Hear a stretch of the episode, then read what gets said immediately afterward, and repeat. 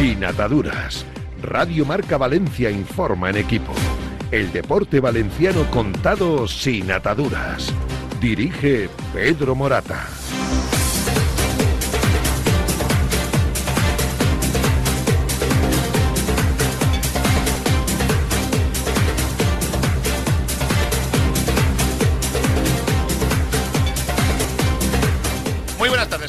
Bienvenidos a Sin Ataduras en Radio Marca Valencia. Las 3 de la tarde y 2 minutos. Vamos con celeridad porque además hoy, hoy no habrá bonus track. Ya lo anuncio y hoy tenemos que terminar a las 4 en punto de, de la tarde. Saludo a todos los eh, oyentes a través del 98.7 FM, 107.0 en la zona de Gandía, La Safor. Por cierto, hablando de la zona de Gandía, La Safor, Radio Marca Gandía se pone de largo, supuesta de largo, el próximo viernes por la tarde en el Palacio Ducal de Gandía, en un acto precioso entre las 7 y las 9 y media de la noche al que va a asistir Mario Alberto Kempes. La dirección de Radio Marca Gandía lo le invita y Mario Alberto Kempes asiste con su familia a la inauguración, la puesta de largo de Radio Marca Gandía. Con el director del diario Marca también, con Juancho Gallardo, con el director gerente de Radio Marca, eh, Miguel Senovilla. Allí estaremos el próximo mm, viernes por la tarde, Palacio Ducal de Gandía, con además entrada abierta para aquellos aficionados del Valencia, seguidores de Radio Marca Gandía que quieran asistir. Palacio Ducal de Gandía, próximo viernes a las 7 de la tarde. Bien. Vamos con temas. Alex Alfaro, buenas tardes. ¿Qué tal, Pedro? ¿Cómo estás? Buenas tardes. Mm, ha convocado ya el Valencia oficialmente la Junta General de Accionistas, que va a ser cuándo? El 14 de diciembre, a partir de las 10 de la mañana, en sesión ordinaria. Eh, ya saben que no se va a producir esa reducción por parte de las acciones para esta misma Junta, así que más de 6.500 acciones van a ser necesarias para poder acceder este próximo 14 de diciembre. Bien, hablaremos un poquito de la Junta General de Accionistas, pero esta mañana se han conocido las cuentas, las han hecho eh, públicas, bueno, públicas para aquellos accionistas que las solicitan y necesitan por nuestra parte de una revisión profunda y no hacer el copia-pega de lo que esta mañana el Valencia Club de Fútbol ha eh, trasladado como resumen, pero claro, es su resumen a los medios de comunicación que hemos sido citados para conocimiento de las cuentas. Mm, el Valencia hoy, lógicamente, orienta cuál es su mensaje, el que le interesa a Javier Solís, al, local management, eh, y ese no es el mensaje, será una parte del mensaje, pero hay otra parte del mensaje que hay que leer las cuentas con tranquilidad para comentarlas. No obstante, hay algunos detalles iniciales que sí que les vamos a, dar. Pero nosotros, nos, como siempre, intentamos en este programa eh, tratar de ir por otro, por otro sendero, elevarnos y no ir por donde el aparato de comunicación, propaganda, etcétera, pues que es lógico, como tiene Moncloa, como tiene la Generalitat, el ayuntamiento, cualquier ayuntamiento, etcétera, los organismos oficiales tienen sus, sus aparatos de comunicación, propaganda, donde intentan que los medios de comunicación vayan en una determinada línea. Nosotros, con calma, con pausa, nos tratamos de elevar, lo vamos a hacer, y ya les anuncio que, eh, y esto es una cosa que me apetece a mí hacerla, la voy a hacer, eh, como en mí ha sido habitual en, durante muchísimos años, en mi etapa en la cadena SER, voy a hacer tranquilamente una... Bueno, cuando digo voy, me refiero vamos, porque Alex eh, me ayudará y otra serie de amigos del Consejo Asesor de Sin Ataduras, vamos a hacer una DUE o una due diligence profunda del análisis de la contabilidad del Valencia Club de Fútbol, sobre todo para hacerla masticable para todos los oyentes y sobre todo para hacerla transparente para que los conceptos se entiendan de minuto de juego y resultado. Y esta, eh, esta due diligence la compartiremos por todos los medios oficiales de, de Sin Ataduras, ya indicaremos cómo y cuándo, pero con la debida tranquilidad para analizar la documentación. Saben que el Valencia este fin de, de semana pues no ha sido nada, nada bueno.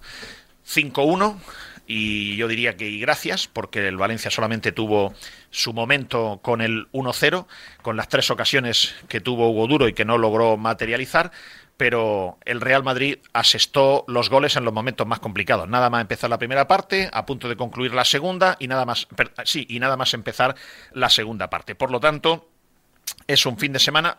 Yo, fíjense, más allá de que evidentemente duele el resultado, pero este es un partido y estos son unos puntos que estaban amortizados. No creo que nadie contase con los tres puntos. Eh, los optimistas podíamos pensar que a lo mejor se podía traer un punto de allí, pero estos tres puntos lo normal era no contar con ellos.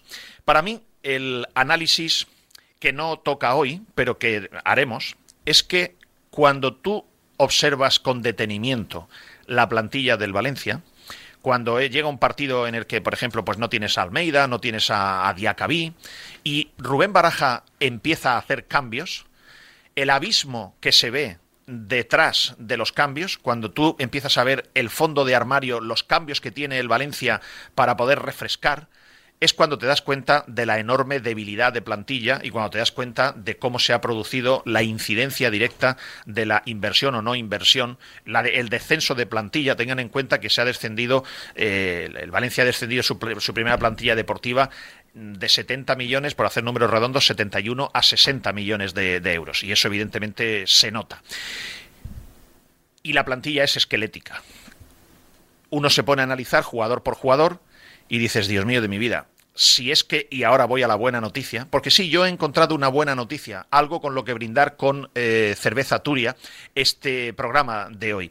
Sí, yo brindo por una buena noticia, que saben para mí cuál es la buena noticia de nuestra cerveza Turia, que enraiza claramente con las costumbres y con el patrimonio de la tierra valenciana. Pues para mí hoy esa cerveza fresquita es porque yo miro para abajo y el Valencia está 11 puntos por encima de los puestos de descenso. Yo no miro para arriba. Para mí la buena noticia es que a pesar de la derrota, el Valencia está 11 por encima del Celta de Vigo. Es decir, 18 puntos el Valencia, 7 el Celta de Vigo. Porque con esta plantilla, que tendrá lesiones, no sabemos si la reforzarán o no en el mes de enero, con esta plantilla, todo lo que sea que el Valencia esté por encima del puesto 10 es un enorme éxito todo lo que sea que el Valencia no descienda será un motivo de alegrarse. Y todo lo que sea que el Valencia esté entre el puesto 17 y el puesto 10, yo lo daré como una buena temporada. Por lo tanto, en este momento, transcurrido un tercio de la liga, que son 14 partidos, si no me equivoco, los que, los que van ya eh, jugados, transcurrido un tercio de la liga, que el Valencia esté 11 puntos por encima de los puestos de descenso, para mí esa es sin duda la buena noticia con la que yo hoy me saco de la neverita una cerveza turia y con lo que brindo por esa buena noticia. Saben que el Levante son demasiadas las veces que eh, el Levante está no ganando partidos. Y eso en segunda división te penaliza mucho. Tampoco este fin de semana ha sido buen fin de semana para el, para el Levante.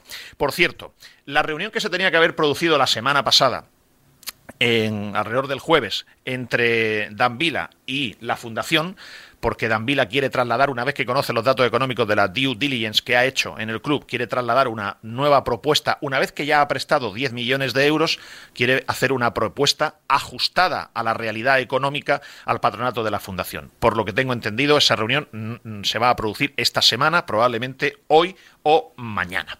Son las 3 de la tarde y 10 minutos, están en Sinataduras en Radio Marca Gandía. Palets Castillo, número uno de la fabricación de palets con madera sostenible en España. Nuestra implantación en Brasil nos hace exclusivos en la venta de madera de la mayor calidad a los cinco continentes. Palets Castillo, empresa del sector del embalaje en madera con más de 90 años de historia y experiencia. Patrocinador oficial de los equipos femenino y masculino del Club Deportivo Soneja. Descúbrenos en paletscastillo.com y en el 964 13 27 27 en Soneja, Castellón. ¿Tienes un problema con tu seguro? ¿Necesitas asesoramiento con un siniestro con tu peritación? Relájate y llama a los profesionales. Llama a Barberá Peritaciones con más de 30 años de experiencia y un gran equipo de profesionales especialistas. Contacta con nosotros. Barberá Peritaciones en el 962 990 020 o en barberaperit.com. En el Grupo Sanitario Rivera trabajamos hoy por la sanidad del mañana, por una atención sanitaria excelente, humana y sostenible. Nacimos hace más de 25 años para mejorar tu salud y bienestar, para demostrarte que tú estás en el centro de todo, convirtiéndonos así en un referente de la gestión sanitaria, porque de la responsabilidad nace la confianza. Somos Rivera, somos Salud Responsable.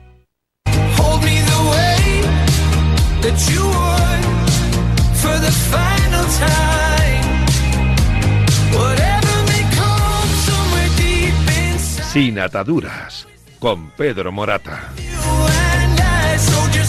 Y con Alex eh, Alfaro y con Pascu Zamora en directo en la sintonía de Radio Marca Valencia y Radio Marca Gandía, 107.0 FM, Radio Marca Gandía, 98.7 Radio Marca Valencia. De la mano de la firmeza y de la seguridad de mm, Rivera Salud, de la mano de Palés Castillo, de la mano de Barberá Peritos y de la mano de Cerveza Asturia, vamos a adentrarnos en algunos temas de los que hoy nos queremos ocupar. El Valencia esta mañana sabe que no hay fútbol los próximos días y quiere hacer un, o intenta hacer un control lógico, lo comprendo, un control de daños colaterales del análisis de las cuentas del Valencia. Que lógicamente las cuentas del Valencia lo primero que reflejan es que Peter Lim, a pesar de todas las reducciones que ha hecho y a pesar de las ventas de jugadores que sigue haciendo, y a pesar de la reducción de, de plantilla, las cuentas lamentablemente lo que reflejan es que este señor sigue perdiendo dinero. Es decir, sigue haciendo que el Valencia Club de Fútbol pierda dinero. Es decir, el contexto es un club que vende los jugadores mejores que tiene, que no invierte ya en fichajes, como hemos visto este verano, ni tan siquiera mm, eh, la cesión de Rafa Mir, que no invierte en compras, que reduce el coste de la plantilla, y a pesar de todo eso, la, la realidad es que el año pasado volvió a perder dinero. Ahora, pero yo me quiero centrar en otra cosa, que es en lo que el Valencia, pues, no quiere que nos centremos. Por ejemplo, primera pregunta. A mí me interesa mucho saber si Kiat Lim, el hijo consejero del Valencia, hijo del máximo accionista, que el diciembre del año pasado lo trajeron por aquí, lo pasearon, con, sus botas de rockero. Kiadlim es una persona que demuestra constantemente que tiene especial interés por, los, por, sus zapatos, por su calzado. Y constantemente, además, eh, hace ver las preocupaciones en ese sentido, ¿no? Eh, las preocupaciones que tiene, digo, en, en, las redes sociales. El verano, el diciembre del año pasado, lo trajeron por aquí. Se dio una vuelta por Mestalla, le hicieron una foto por Mestalla, la distribuyeron, eh, fueron a visitar al alcalde, Joan Ribó, eh, hicieron allí el paripé, etcétera, y dieron una apariencia de que, oye, que ahora Peter Lin no viene, que está mayor y tal, pero que su hijo Kiat se va a hacer cargo de esto y se va a preocupar. Incluso, ¿no, Alex? Estuvieron diciendo que él quería. ¿Te acuerdas los mensajes aquellos que quiero escuchar a los aficionados? Quiero escuchar a los aficionados, ¿no? ¿Cómo era aquello? E-, era sobre. Sobre todo decía textualmente que quería eh, meterse sobre el terreno eh, de la cultura y la idiosincrasia de valencianista y reunirse con las peñas y tener eh, un seguimiento del día a día del club. Claro. digamos, que estaría más a menudo en la ciudad. Exacto, que, que vendría más a menudo y que, oye, tranquilos, tranquilos, que yo, que soy el heredero de Peter Lin, que me voy a preocupar más del Valencia y me voy a ocupar más del Valencia. Bien. Además, como siempre tienen que vender una moto, que normalmente no tiene ruedas, las motos que venden es los Bobal Management, no Local Management, porque cada vez son más Bobal Management. Digo Bobal, ¿por qué? Porque empiezan a rozar la bobería con BB. Porque hay que ser muy bobo o boba para hacer de altavoz de mentirosos. Por eso yo empiezo a llamarle Bobal Management.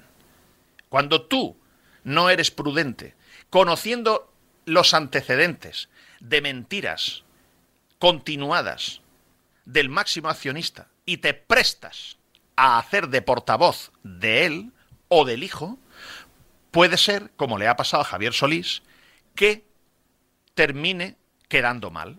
Entonces, el año, pasado, en diciembre, una de las cosas que hicieron para aparentar, como tenían que vender una moto, lo que dijeron es, oye, y Kiatlin, para que veráis que ama al Valencia y que ama a los accionistas y que se preocupa de los accionistas, tranquilos que Kiatlin, mira, va a hacer una cosa. Para que veáis que nos aproximamos a los accionistas, vamos a rebajar el número de acciones que son necesarias para asistir a la Junta, que ahora mismo están en casi 6.800, creo recordar, lo vamos a rebajar a 9, ¿no? Es el 1 por mil. Del, de las acciones totales. Vale, pero con nueve acciones un accionista podía, podía e, era la idea, ¿no? antes sí, antes sí. Que pudieran entrar. Vale, con nueve. Claro, eso hay que aprobarlo en una junta de accionistas. Pero primero hay que hacer una junta ordinaria donde se aprueba eso y entonces ya para la junta, la que van a hacer el 14 de diciembre, hubiesen podido entrar los accionistas que tienen nueve acciones y no solamente los que tienen 6.800, que van a ser muy pocos accionistas, ¿no? Bueno, ha pasado el tiempo y de diciembre a diciembre, Alex, no ha venido ya por aquí Kiat Lim, nunca más. No, no, nunca ha vuelto. Nunca más. Ni le hemos leído ninguna declaración prefabricada, ni ningún vídeo prefabricado. Más allá de entrevistas en, las, en, el Forbes hablando de sus temas, no. Vale, sí, pero de sus temas de, Medical, de, medical, Thompson. Del Valencia no le hemos visto ya nunca más nada. Pero es que ha llegado un momento en el que faltaba saber si para la Junta del 14 de diciembre iban a poder entrar los accionistas con nueve acciones o no. O con 6.800. Y esto se le preguntó a Javier Solís eh, hace un. Hace, A finales del mes de marzo. O sea, marzo, estamos hablando de hace ocho meses. Correcto. O sea, que han tenido tiempo, ¿no? Se lo preguntaste tú, además. Sí, le preguntamos porque veíamos que después de ese compromiso el club no había vuelto a decir nada oficialmente, que pasaban los meses y queríamos saber si efectivamente esa medida se iba a tomar para la Junta de este mismo mes. Esto me respondía Javier Solís el 30 de marzo por unos compromisos eh, que llevó a cabo el señor Kian Lim eh, unos días después de la Junta de Accionistas. Aseguró que la intención del club era rebajar ese número de, acciones para poder entrar a, la Junta. Le pregunto, primero, si sigue habiendo ese, compromiso por parte del club. Segundo, si es necesaria una junta extraordinaria para que se pueda aplicar de cara a la próxima junta del mes de diciembre. Y tercero, si ya hay fecha para celebrar esa junta. Gracias. Sí, sí y sí. Y te explico. Eh, sí, evidentemente el compromiso se mantiene. Eh, fue anunciado y, nada ha cambiado al respecto, simplemente es una cuestión de tiempos y de formalidades. Eh, efectivamente hace falta una junta, se convocará una junta general extraordinaria en la que solo habrá un punto del orden del día antes de la celebración de la Junta General Ordinaria. En ella se aprobará la, vuelta a, la situación eh, accionarial para asistencia a las juntas que había anteriormente y de esa manera, eh, cuando se celebre la Junta General Ordinaria, eh, podrán asistir los, los, accionistas que tenían el, número de acciones antes. Y la fecha, no te puedo decir fecha exacta, pero teniendo en cuenta que nosotros celebramos normalmente o prácticamente siempre las juntas generales ordinarias en diciembre, pues será a lo largo del mes de, de noviembre, cumpliendo siempre con los plazos. Es decir, Javier Solís ha mentido. Le ha mentido a la gente. Lo que pasa es que no es que haya mentido él. Él ha hecho de portavoz de quien ha mentido, de quien adquirió un compromiso y no lo ha cumplido. Como son unos fenómenos, como son unos fenómenos e intentan deshacerse de sus propios compromisos, el Bobal Management se le ocurre ahora decir, no, bueno, pero nosotros no dijimos para qué junta. ¿No? Bueno, ellos lo que dicen es que Kiat Lim en su declaración no dijo para qué junta. Y respecto a las incongruencias de Javier Solís, lo que se argumenta oficialmente en el Valencia es que ese era el compromiso en ese momento por parte del Consejo de Administración. Lo que pasa es que conforme ha ido pasando eh, el año, el Consejo de Administración ha cambiado de opinión. Eh, dicen que no es mentir, que es cambiar de opinión. a la pregunta de cuál ha sido el argumento, por qué se cambió de opinión, eh, yo por lo menos no tengo respuesta a esa pregunta. Javier, estás muy tierno para el mundo LIM ya te han clavado la primera. Ya te han clavado la primera. Tú, Javier Solís, pusiste tu nombre, tu imagen, asumiendo un compromiso en nombre de Kiat Lim, al que no conoces de nada. O sea, lo conoces de tres minutos. Y asumiste un compromiso en nombre de ellos.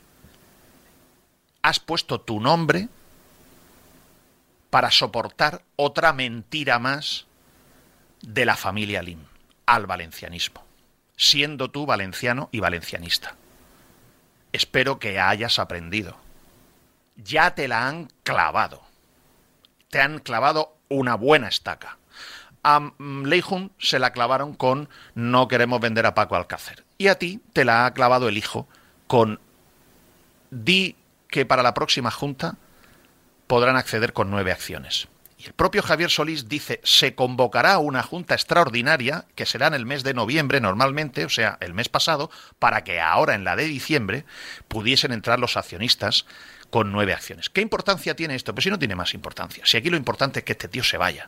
Lo importante es que la gente salga a la calle de una vez ya, que se alce, que haya movilizaciones, como cuando hay grandes temas importantes que, que siempre en todas las sociedades las grandes cosas han sido gracias a revoluciones sociales, pacíficas, sin violencia, con civismo, con ingenio. Si aquí lo importante no es que los accionistas entren con nueve, no. Esto simplemente es una mota más, o sea, mejor dicho, una muesca más en todas las mentiras que ellos no dejan de decir. Mientras que aquí en Valencia, en general, desde la política hasta mucha gente, sigue abriéndole las puertas y sigue creyendo.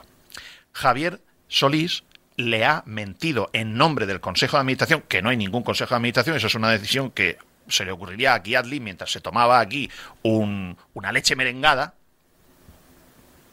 y él adquirió un compromiso. De esto, ¿a que, no, a que no han hablado esta mañana en la reunión con los medios de comunicación? Esto no les interesa. Ahora, siguiente pregunta. ¿Va a venir Kiadlim? ¿Va a tener los huevos el hijo de Peter Lind de venir a la Junta General de Accionistas a Valencia otra vez a darse un paseíto, a que le hagan cuatro fotos con, cuatro fotos con las botas de rockero en el nuevo estadio, que lo abran en el nuevo estadio y que le den otro paseo. ¿Le van a abrir otra vez las puertas de la alcaldía a Kiat Lind? ¿Se las van a abrir otra vez para que vaya allí a hacer otra fotito y tal y luego que dé otro invento?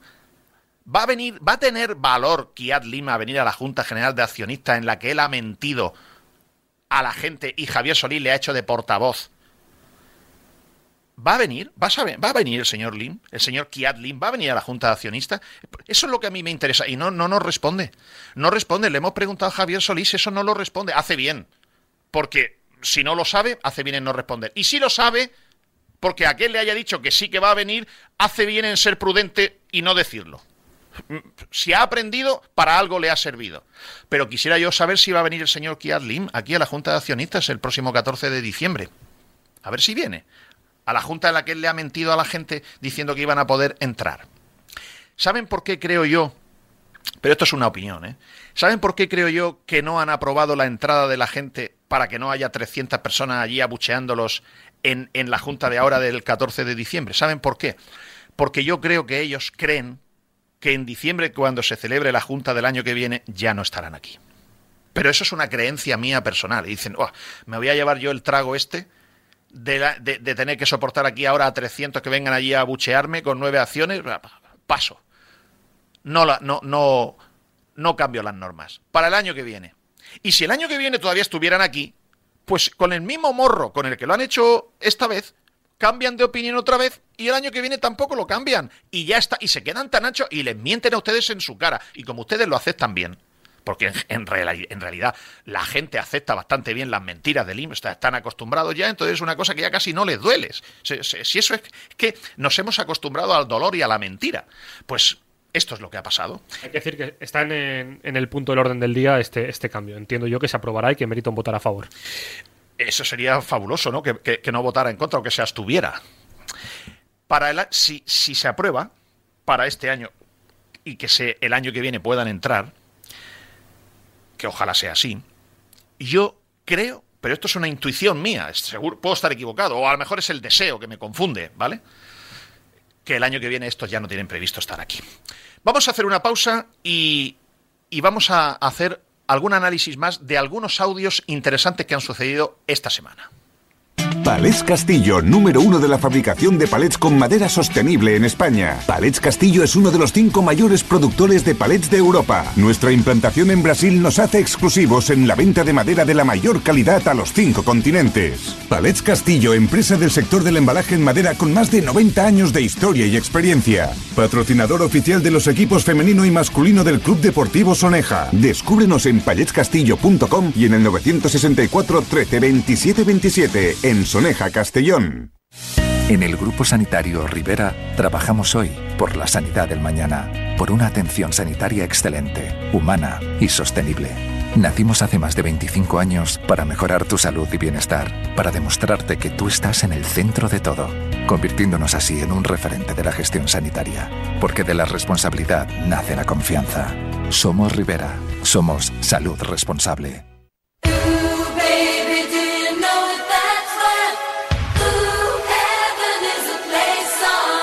Sin ataduras con Pedro Morata. Radio Marca Valencia. Las 3 de la tarde y 26 minutos. Yo no sé si, igual que hay una unidad del dolor o una unidad del sueño, yo no sé si mis amigos de Rivera Salud podrían hacer una unidad de la mentira para ir a tratarse la mentira. Un tío que está acostumbrado a mentir habitualmente dice, oye, que quiero dejar de mentir a Hospitales Rivera Salud, a la unidad de la mentira, a ver si te puedes curar allí. Yo creo que lo mismo le hacen descuento, porque como son del mismo sector, Medical Thompson y Rivera Salud, yo creo que lo mismo en Rivera Salud le hacen descuento a Kiatlin y puede ir a tratarse, o a Javier Solís para aprender a no decir mentiras en nombre de otro. Pueden ir a la unidad de mentiras de Rivera Salud. Siguiente cuestión. Otra cosa de la que yo me paro, paro la pelota. Porque claro, el 5-1, las cuentas, tal, no quiero que me desvíen de lo importante. Ha hecho una semana después, otra semana más tarde, ¿hay algún comunicado del Valencia Club de Fútbol? Alex, tú que estás más encima, que tú estás todos los días encima del día a día del, Valencia Club de Fútbol y yo también, pero mucho menos que tú, porque tengo un, espectro de, estar atento a, más cosas ahora, de más equipos de, toda España. ¿Hay algún comunicado, hay alguna información, hay alguna nota de prensa del Valencia Club de Fútbol SAD diciendo que van a reanudar las obras? Más allá de lo que aparece en las cuentas anuales proporcionadas por el Valencia, no. No hay de Javier Solís que le gusta hacer de portavoz y tal. no, no ninguna declaración. Nada, nada, nada, No hay nota de prensa, nada. Leijun, nada. Nada, silencio. No hay comunicado. O sea, Leijun lleva muchos meses en silencio. Señores, el Valencia Club de Fútbol Sociedad Anónima Deportiva no ha dicho en ningún momento todavía que va a reanudar las obras o que tiene intención de reanudar las obras. No, mejor dicho, intención no, porque intención yo, yo también puedo tener intención de cenar con Claudia Schiffer. Es que el Valencia Club de Fútbol no ha hecho un comunicado que diga el máximo accionista del Valencia Club de Fútbol Sociedad Anónima Deportiva garantiza y se compromete que en el momento que tenga disponible la licencia de obra, cuando sea el plazo correspondiente, reanudaremos las obras sí o sí, con convenio urbanístico, es decir, con diamante recuperado o sin él. No hay comunicado. No, no, no, no, no hay comunicado. ¿Qué quiere decir eso?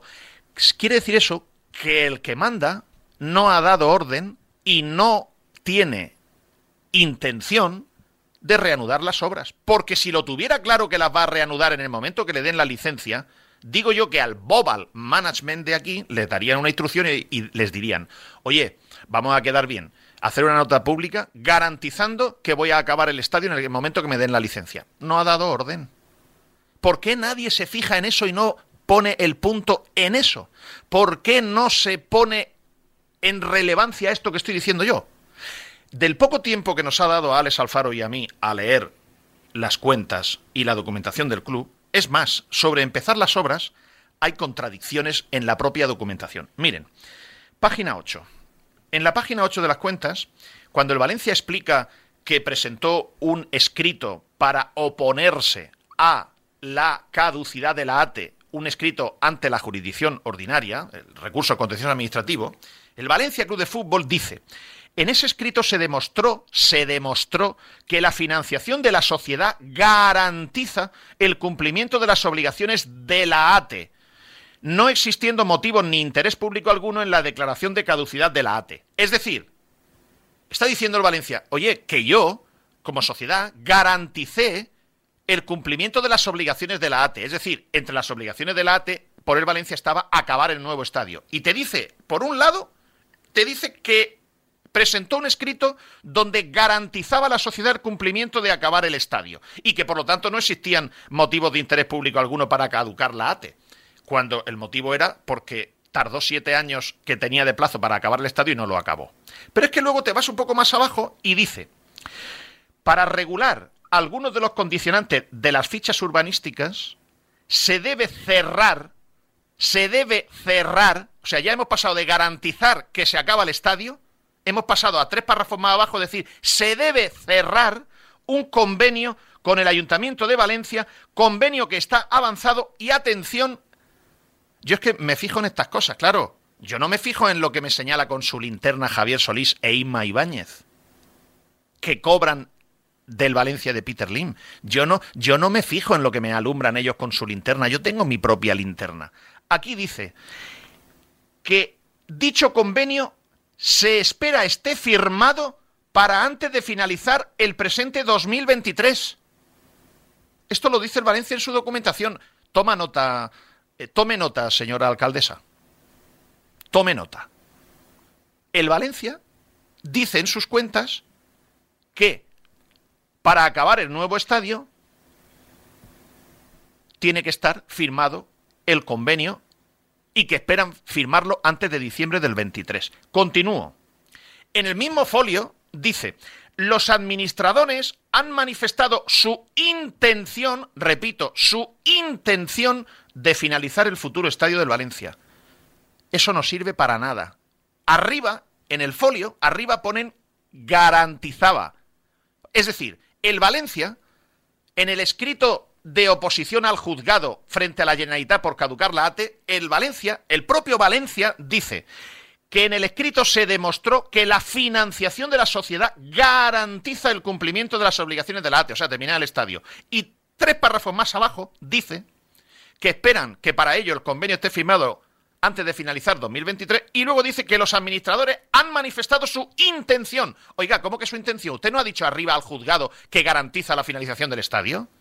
Si es que mienten en su propia documentación. Mienten en la propia documentación. Y leo otra más. El informe de la auditora de Ernst Young, Amparo Ruiz Genovés, dice, la finalización del nuevo estadio está sujeta a la obtención de las licencias y a la obtención formal de financiación de un importe suficiente, o sea, no tienen el importe suficiente garantizado, no tienen la no han obtenido la financiación. Repito, la auditoria, la auditora la finalización del nuevo estadio está sujeta a la obtención de la licencia y a la obtención, cuando tienes que estar sujeto a obtener algo es que no lo tienes, a la obtención formal de financiación de un importe suficiente para cubrir la inversión necesaria. Si tuviesen la financiación lo habrían puesto y la auditora lo habría reflejado. No paran de contar bacalás pero bacalás de estas con K. ¿Cómo se llamaba la discoteca esta que había del bacalao que era muy famosa? No me acuerdo. Eh, eh che, eh, hombre, ¿no te acuerdas, Pascu? La, famosa discoteca que había por ahí, por, la zona del Saler. Eh, bueno, ya no, me acuerdo. Una, Barraca. Esa era, muy famosa del bacalao. pues cuenta. O sea, deberían de ser socio honorario de Barraca. Por los bacalás que cuentan. Pero ahora les voy a decir otra. ¿Te acuerdas eh, Alex, cuando un día, para mover el árbol, para aparentar que van a empezar el estadio, para maquillar, para vender motos sin ruedas, para todas esas cosas. Alex, ¿te acuerdas cuando convocaron a todos los medios de comunicación allí en las tripas de Mestalla, en medio de las obras, pusieron allí unas, unas sillas, unas mesas y tal, hicieron una rueda de prensa, ¿te acuerdas? Sí, el 23 de junio. Yo estuve ahí, la verdad es que estaban muy bien las obras, igual que hace 10 años. ¿23 de junio de este año? De 2022. Del año de, verano 2022. Justo acaba de entrar Son Bay, ahí se sentaron en la mesa, vale. eh, Son Bay, eh, Mark Fenwick y Christian Schneider, eh, director de operaciones del club, y hemos rescatado dos audios, si te parece escucharlo. Claro, claro, un poquito De, memoria sobre las cosas estaban en la mesa de fenómenos del, del Bobal, Management? ¿Quiénes estaban? son Fenwick y Christian Snyder. Y hemos rescatado dos audios. Eh, y ahora comentaremos también una, declaración más. Para empezar, escuchamos, era el momento donde se hablaba de la caducidad del ATE, donde estaba en ese proceso de, caducidad del ATE, donde el Valencia había eh, recurrido y le preguntaba... Perdona, Alex, perdona. Para situar a la gente, ¿eh? El Valencia verano del 22 están eso era 23 de junio. Sí. Un mes después, en julio, la ATE formalmente fue caducada por la Generalitat. Entonces, como el Valencia veía que estaban a punto de caducarle la Generalitat como un, como un acto de presión, de maquillaje, de engañifa permanente, a Son no se le ocurre otra cosa. Dice, oye, pues vamos a hacer una ruedita de prensa, la hacemos allí en las tripas del estadio y decimos que estamos dispuestos a comenzar el estadio ya, pero que no nos caduquen la ATE, que no nos quiten el diamante, que no le quiten a mi jefe la pasta. Y convocan a todos los medios de comunicación. Y allí que van, o vamos, todos los medios de comunicación, allí a hacer de copia y pega de lo que dice el Bobal Management. Vamos a escuchar a uno de los del Bobal Management. La pregunta a Aime Báñez es, ¿Hay plan B por si se caduca la ATE? ¿Qué va a ocurrir con el estadio si finalmente se caduca? Esto dice Ibáñez. Vamos a ver. Eh, el Valencia sí o sí va a construir el estadio, con o sin ATE. ¿vale? Porque no Ah. tendría sentido Ah, que ah, yo. Espera, espera, espera, espera, espera, espera, espera, CVC. para, para, para, para, para, para. Pónmelo otra vez que yo creo que no he escuchado bien. Espérate un segundo, espérate un segundo, que es que tenemos otra Javier Solís. Inma Ibáñez. Ahí la tenemos. Coge aire la directora financiera, que solo es la que suma y resta y hace encajar los números de las órdenes que le manda el propietario, y no se le ocurre otra cosa a Inma Ibáñez, valenciana, valencianista, que tomar el nombre, tomar la palabra en nombre de Meriton, en nombre de Peter Lim, y me ha parecido escuchar que ella dice, oye, con ate o sin ate, con diamante o sin diamante, nosotros vamos a terminar el estadio. A ver, a ver, a ver. Vamos a ver. eh, el Valencia sí o sí va a construir el estadio. Con o sin ATE. Ah. ¿Vale? Porque no tendría sentido que yo hipotecase con CVC mi vida para los próximos 50 años, que tuviese 80 millones parados y bueno, lo dedico a infraestructuras, pero en Ciudad Deportiva puedo hacer muchas cosas, pero 80 millones pues es un poco exagerado. ¿Vale? Entonces, el Valencia sí o sí va a hacer el estadio. También os digo, el Valencia le ha ofrecido a la Administración que mm, yo no quiero beneficios urbanísticos si no cumplo.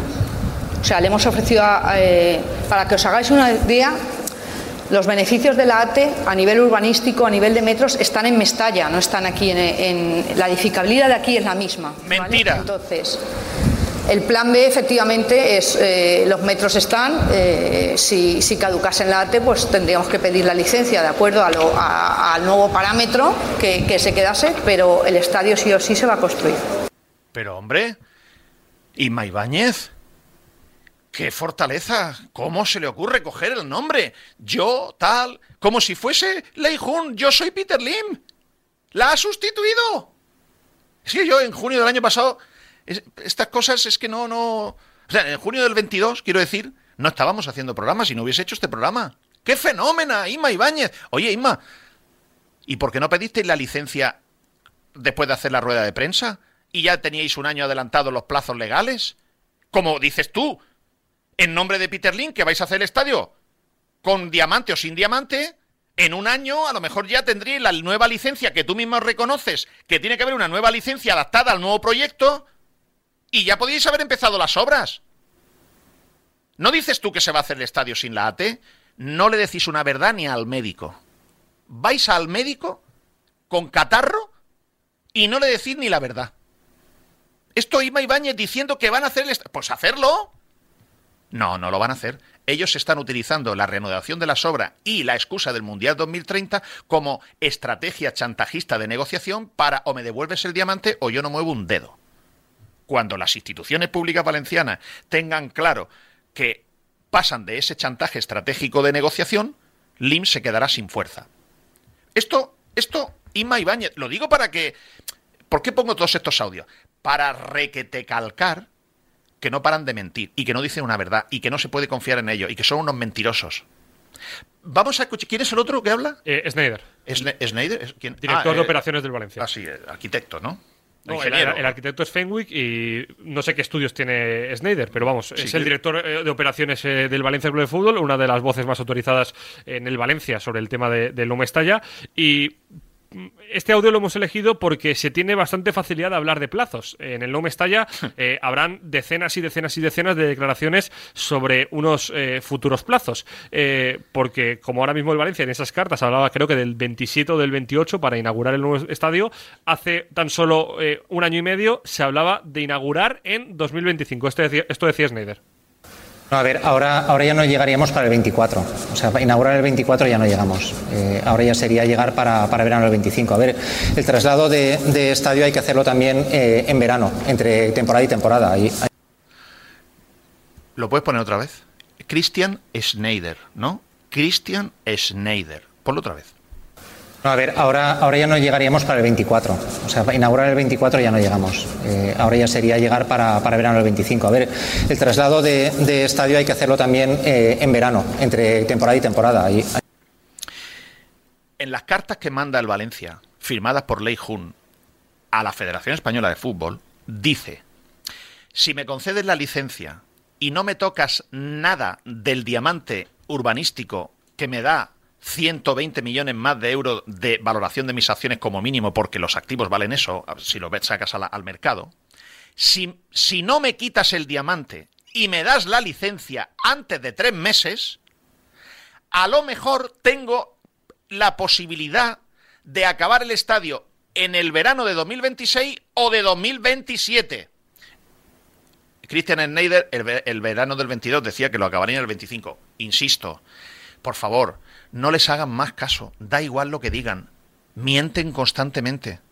Todo lo que no esté avalado, todo lo que no esté documentado y que en una fecha de finalización, si no la cumple, tenga una penalización económica y que esté previamente avalada, no van a cumplir nada.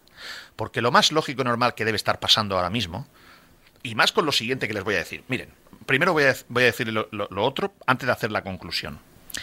Peter Lim prestó como su club no para de perder dinero, a pesar de que él es un magnífico empresario, pero la realidad es que él, menos el año que estaba aquí Mateo Alemán y que hicieron la componenda esta de la venta de Ciles en neto para generar un beneficio en una temporada y dieron un millón doscientos de beneficio en una temporada, excepto esa temporada, Peter Lim, máximo accionista del Valencia, ha perdido dinero todas las temporadas, incluyendo la pasada que han perdido casi 7 millones de euros, aunque ellos dicen que han perdido 1,2. Yo espero que no copien y peguen, porque lo que han perdido es 6,9 millones de euros. Porque cuando tú tienes que pagar los impuestos, los impuestos que tienen que salir de tu bolsillo. Entonces, son 1,2 más los impuestos que le tienes que pagar a Hacienda, 6,9 millones de euros. Ha perdido la temporada pasada. Entonces, como, como Peter Lim no para de hacer perder dinero a la sociedad, que le ha hecho perder en todos los años en los que está casi 190 millones de euros, hasta ahora eran 181 más, 6, más 7, 188. Ha tenido que ir haciendo ampliaciones de capital. Tengo que decir que eso sí, el dinero que él le ha hecho perder lo ha puesto él. Esto lo tengo que decir. Pero hay un préstamo de 34 millones y medio de euros que hizo recientemente, la temporada pasada, ¿no? Se formalizó durante el mes de enero-febrero. 34 millones y medio de euros. Vale. Claro, mi pregunta que yo llevo haciendo a, al Valencia Club de Fútbol es, oye, ¿este dinero lo va a convertir en acciones o hay que devolvérselo. Es decir, para la sociedad lo que le importa o lo que le vendría bien es que los 34 millones y medio no se los tenga que devolver a Peter Lim y que Lim en vez del 91,55 tenga el 96. ¿Qué más da? Y yo no paro de preguntar, oye, ¿va a capitalizar esos 34 millones y medio o hay que devolvérselos? Hasta ahora siempre ha capitalizado, lo ha convertido, el dinero que ha prestado lo ha convertido en tener más acciones. Pero ahora lo que hemos sabido a raíz de las cuentas es que él se lo quiere cobrar. O sea, quiere que la sociedad le devuelva el dinero, que está en su derecho. Oye, yo soy dueño de una empresa al 92%, le presto un dinero porque lo necesitan, pues tengo el derecho, lógicamente, a que me lo devuelvan, como el dinero que le va a prestar Dan al Levante Unión Deportiva. Está, está claro, ¿no? ¿Cómo se lo va a devolver? Pues eh, de esos 34 eh, y medio eh, establece el Valencia dos plazos para devolver ese dinero. El 70% de esa cantidad el Valencia establece que tienen que ser devueltos en diferentes plazos prorrateados entre el 15 de diciembre de 2024 y el 15 de diciembre del 28 en total del 27 o del 28. del 27, perdón. Sí. En, un total de cinco plazos no especifica fechas de esos plazos y después el 30% eh, restante se debe pagar antes del 1 de julio de 2029. Y como garantía de ese préstamo, eh, recordarán los oyentes que en otros préstamos él cogía y se eh, y, adquiría y se cogía el derecho de X número de futbolistas, de cinco futbolistas. Por ejemplo, uno de esos futbolistas que se cogió en su día fue Gonzalo Guedes. Ahora, para esos 35 millones de euros, como garantía se coge los primeros 5 millones de euros de cualquier tipo de venta que haga el club de un futbolista futbolista de la primera plantilla. ¿Qué quiere decir esto? Pues esto quiere decir que Lim prefiere cobrarse el dinero prestado en vez de tener que desembolsarlo ya del todo y convertirlo en acciones. Es una cosa lógica. Yo, cuando tengo el 92% de una sociedad, prefiero que si le presto 34 millones, que me devuelva los 34 millones en vez de tener casi el 100% de la sociedad. Lo comprendo. Pero también eso está dándote una conclusión que es, este está recogiendo. Es decir, ha marcado una estrategia que entre capitalizar el dinero para tener más porcentaje y que se lo devuelva el club, él ha elegido que se lo devuelva el club. Porque si se lo devuelve, pues ella ya tiene más ya tienen menos dinero a recuperar. Sí que es verdad que luego en el camino puede ser que si el club sigue perdiendo dinero, si el club a pesar de la rebaja sigue perdiendo dinero, puede ser que en el camino tenga que capitalizarlo. Pero su idea es recuperarlo y, mm, que el club le devuelva los 34 millones. Es 2028, lo había dicho bien al principio. 2028. Bien. La conclusión que, que quería darles es que yo creo que el IM está ya pensando en recogida, en salida. Aunque Javier Solís, siempre cuando yo le pregunto de esto, él me dice que no, Pedro, que no, que todo lo contrario, además que va a estar aquí muchos años, que él va a estar aquí muchos años, que nada, que nada, que no hay ni un mínimo indicio. Sinceramente, yo pienso que él, él, debe estar ya él buscando un comprador. Y todo lo que está haciendo, ¿qué es? Yo fuerzo la máquina con la excusa del Mundial para recuperar el diamante. Mantengo vivo la apariencia de que voy a reanudar las obras. Pido la licencia, bla, bla, bla, bla, pero yo no me, pido yo no me pillo los dedos ni reanudo las obras, porque en realidad yo lo que quiero, como lo que quiero es ir vender, esto es una suposición mía, ¿eh? Como lo que quiero es vender, necesito recuperar la valoración urbanística porque mis acciones valen más, necesito aparentar en Valencia para recuperar esa, ese valor urbanístico, necesito aparentar que voy a reanudar las obras porque es lo que me están pidiendo los políticos, ya el dinero que he prestado priorizo recuperarlo y no capitalizarlo, y por eso no doy orden y por eso no le digo al club que se comprometa públicamente que vamos a reanudar las obras, porque realmente yo no quiero reanudar las obras, que las reanude el nuevo comprador. Esta es mi impresión personal del análisis de los hechos, pero puedo estar perfectamente equivocado. Es más, puedo estar acertado porque Lim esté pensando eso ahora mismo y, pasado mañana Lim piensa otra cosa, que es perfectamente posible también.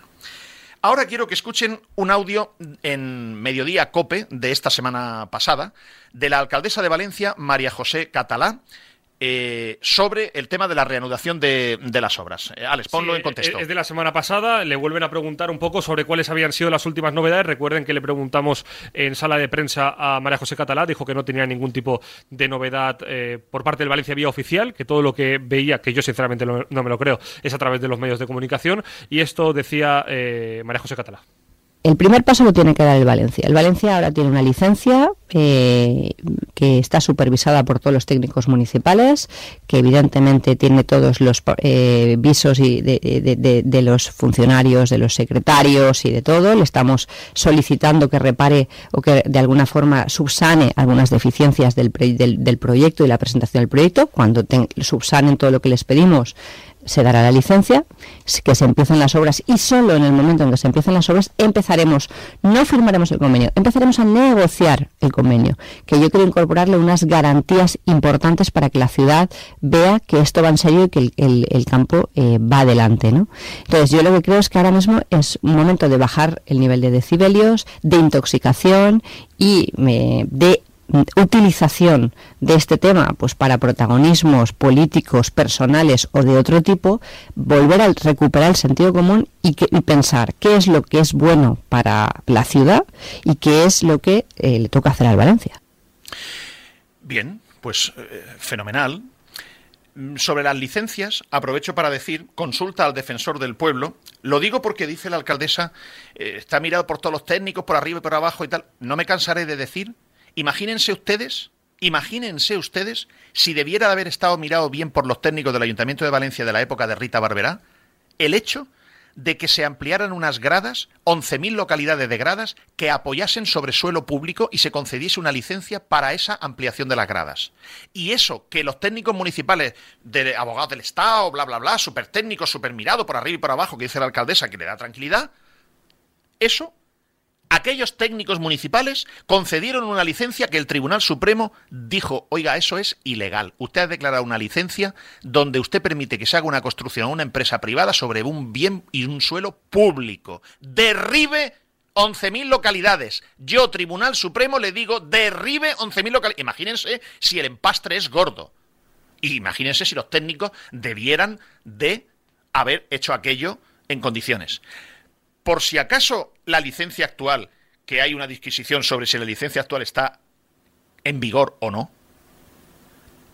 el defensor del pueblo consulta, dice, las licencias se otorgan por plazo determinado tanto para iniciar como para terminar las obras. Y una vez transcurrido ese plazo, se debe declarar de oficio o a instancia de parte la caducidad de las licencias previa audiencia al interesado. La declaración de caducidad extinguirá la licencia, no pudiéndose iniciar ni proseguir las obras si no se solicita y obtiene una nueva ajustada a la ordenación urbanística en vigor. Si la obra o instalación quedase inacabada o paralizada tras la declaración de caducidad, podrá dictarse orden de ejecución para culminar los trabajos imprescindibles para asegurar la seguridad, salubridad y ornato público de la obra interrumpida. Transcurrido un año desde la declaración de caducidad, la obra inacabada podrá sujetarse al régimen de edificación forzosa. Artículo bla bla bla de la Consejería de Ordenación del Territorio, Urbanismo, Paisaje de la Comunidad Valenciana. ¿Qué quiere decir esto? Que la, licencia tiene toda la apariencia que está caducada. Entonces, ¿por qué me, me paro en esto? Hombre, me paro en esto porque por favor no vayan a hacer otro empastre.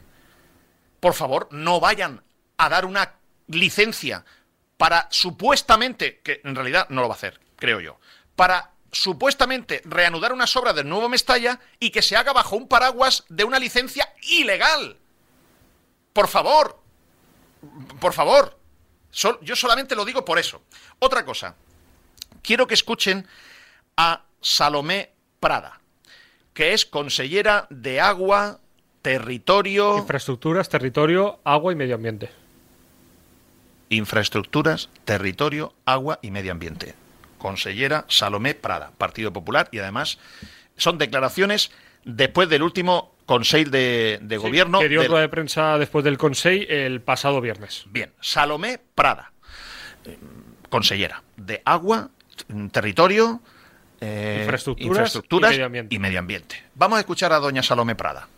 Mi departamento no se ha reunido, mi consejería no se ha reunido con el club, pero nosotros estamos abiertos a hablar no solo con el club, sino que con el Ayuntamiento de Valencia, que consideramos es el actor principal en todo esto y, por supuesto, abiertos a buscar una solución, una salida y a que se pueda eh, llevar a cabo ese mundial en Valencia con el mayor brillo eh, posible y vamos, ojalá llegáramos a tiempo para, para tener ese, ese, nuevo, ese nuevo estadio. Por nosotros, desde luego, no, no será. Vamos a trabajar y, como siempre digo, hay cuestiones que parecen difíciles o imposibles, pero siempre hay soluciones intermedias, consensuadas, y espero que, que ese sea el camino y que ese sea también eh, bueno, pues el acuerdo definitivo. Nosotros, mi consejera, desde luego, todavía no se ha sentado eh, con ninguno de los actores a, hablar de este tema, pero por supuesto es uno de los temas que requerirá en los próximos meses pues, desatascar y, buscar la solución de vida.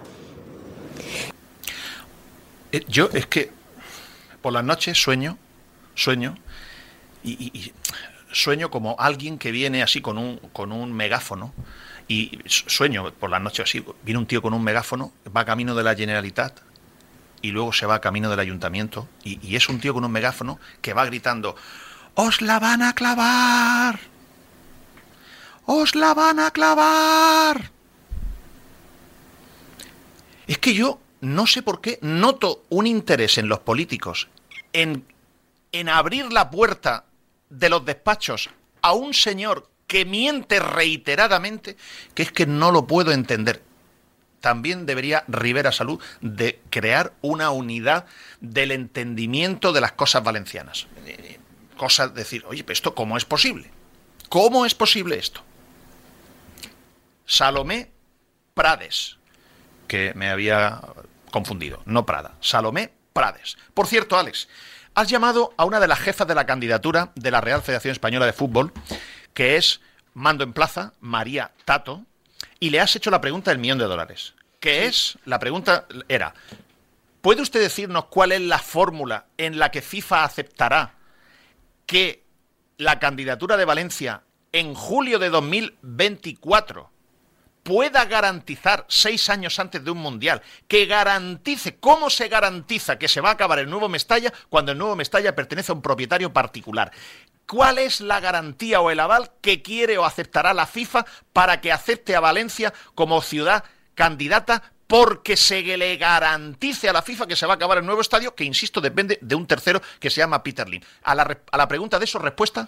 La respuesta es que de momento no se sabe porque ahora mismo las cartas eh, presentadas eh, son suficientes, ahora mismo para la Real Federación son suficientes hasta el 4 de diciembre que ahora explicamos. la Federación quiere que el No Mestalla sea sede, son perfectamente conocedores de los problemas que existen entre, la, entre el ayuntamiento, el tema de la licencia con el club.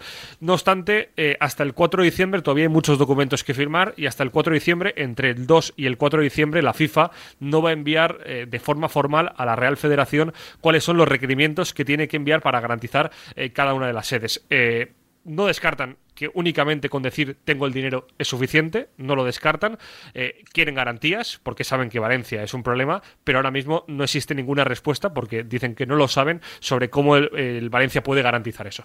¡Os la van a clavar! Es que sueño con él toda la noche, un tío con un megáfono va camino de la Generalitat. ¡Os la van a clavar! Y luego se va camino del ayuntamiento. ¡Os la van a clavar! Es sueño, lo tengo metido en, la cabeza. Y es que parece que ellos es como, me da igual, con tal de hacerme la foto en el mundial, pero si tú ya no estarás, si será dentro de seis años, tú ya no estarás.